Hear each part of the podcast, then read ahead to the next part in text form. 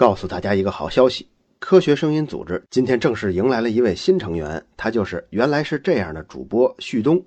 请允许我携科学有故事的全体听众向旭东同学表示热烈的欢迎。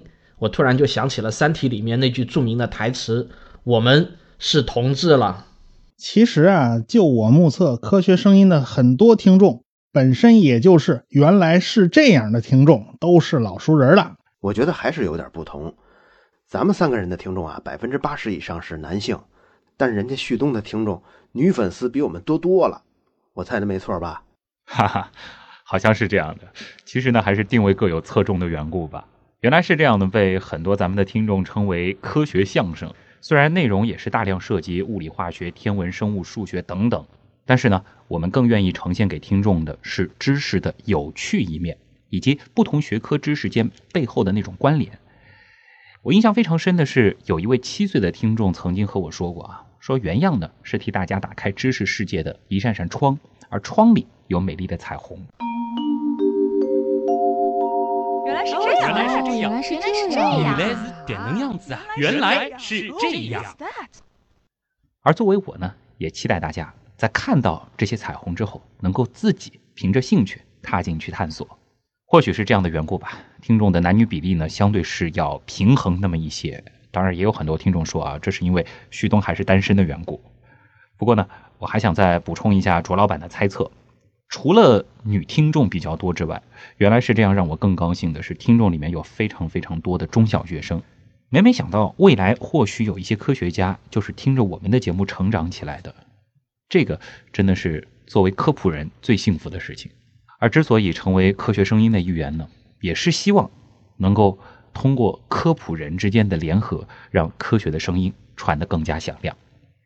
当然了，原来是这样的听众朋友呢，你们也请放心，我成为科学声音的成员之后，原来是这样的一切依然保持原样，我们的特色和态度和之前也不会有任何的变化。对，我觉得旭东讲的特别对，保持自己节目的特色是非常重要的。我认为科学声音组织呢，其实就是一个互相帮助、互相学习的科学主播的联盟。就像旭东刚才说的，通过这样的一个联盟，让科学的声音传得更响亮。实际上呢，我自己呢也是经常听旭东的节目的。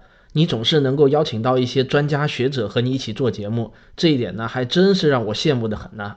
我们三个呢其实都是半路出家的主播，而人家旭东呢可是广播电台正经的主持人。我觉得咱们科学声音的逼格有瞬间被提高的感觉呢。咱们科学声音的锵锵三人行以后可是锵锵四人行了啊！这下可更热闹了。过奖了。当然呢，我也衷心期待能够通过科学声音这一平台，让我们这些做科普内容的同志有更多的交流、更多的碰撞，而观点也可以更加的立体和丰满。套用一句话啊，希望全世界的科学声音联合起来，经由无数我们这些飞舞在知识花海里的工蜂。能够让文明向着更好的方向发展。咱们科学声音龙门阵的下期节目呢，是谈谈科学和哲学的话题。到现在为止呢，收到的听众的投稿还不算很多。我希望大家能够踊跃投稿啊，一起来参与讨论，那才热闹呢。是我们这个平台其实就是为了抛砖引玉，有了大家的参与，才能百家争鸣，百花齐放。哎，希望科学声音的听众们踊跃留言，对旭东的到来表示欢迎。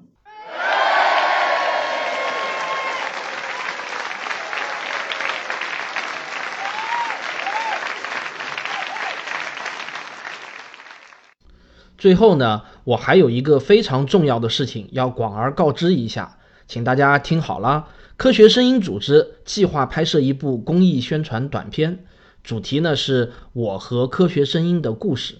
这里面的我不仅仅指的是我们科学声音的四位主播，也指的是我们科学声音的所有听众。我们想拍摄一部记录短片，用来记录我们每一个人和科学的故事。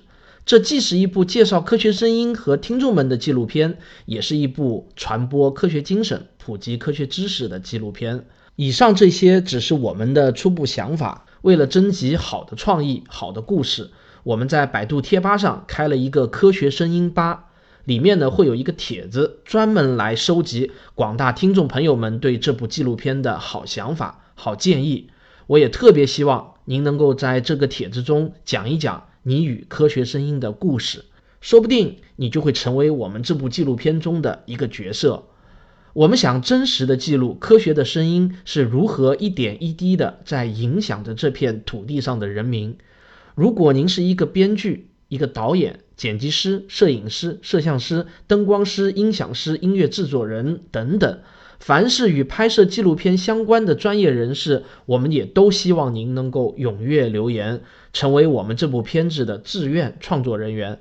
虽然我们不一定会付给您很多的酬劳。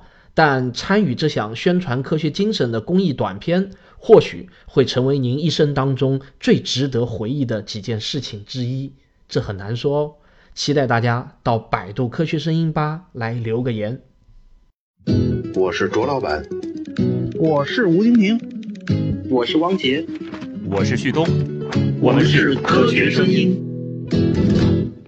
那么，如果你们也想参与我们的讨论，可以把你们的观点录制成 MP3，发送到科学声音的官方邮箱，是科学声音的拼音 at 幺六三点 com。我再说一遍啊，是科学声音 at 幺六三点 com。我们会选择精彩的发言，在下期节目中播放出来，让我们的听众也能听到您的声音。呃，但是我要特别提醒大家注意，有两点非常重要。第一，您在发言之前，请先表明您的身份。第二，发言的时间不要超过五分钟。如果达不到上述两点的要求呢，请恕我们不能采纳。好，最后欢迎大家踊跃投稿，我们期待您的精彩观点。我们下期节目再见。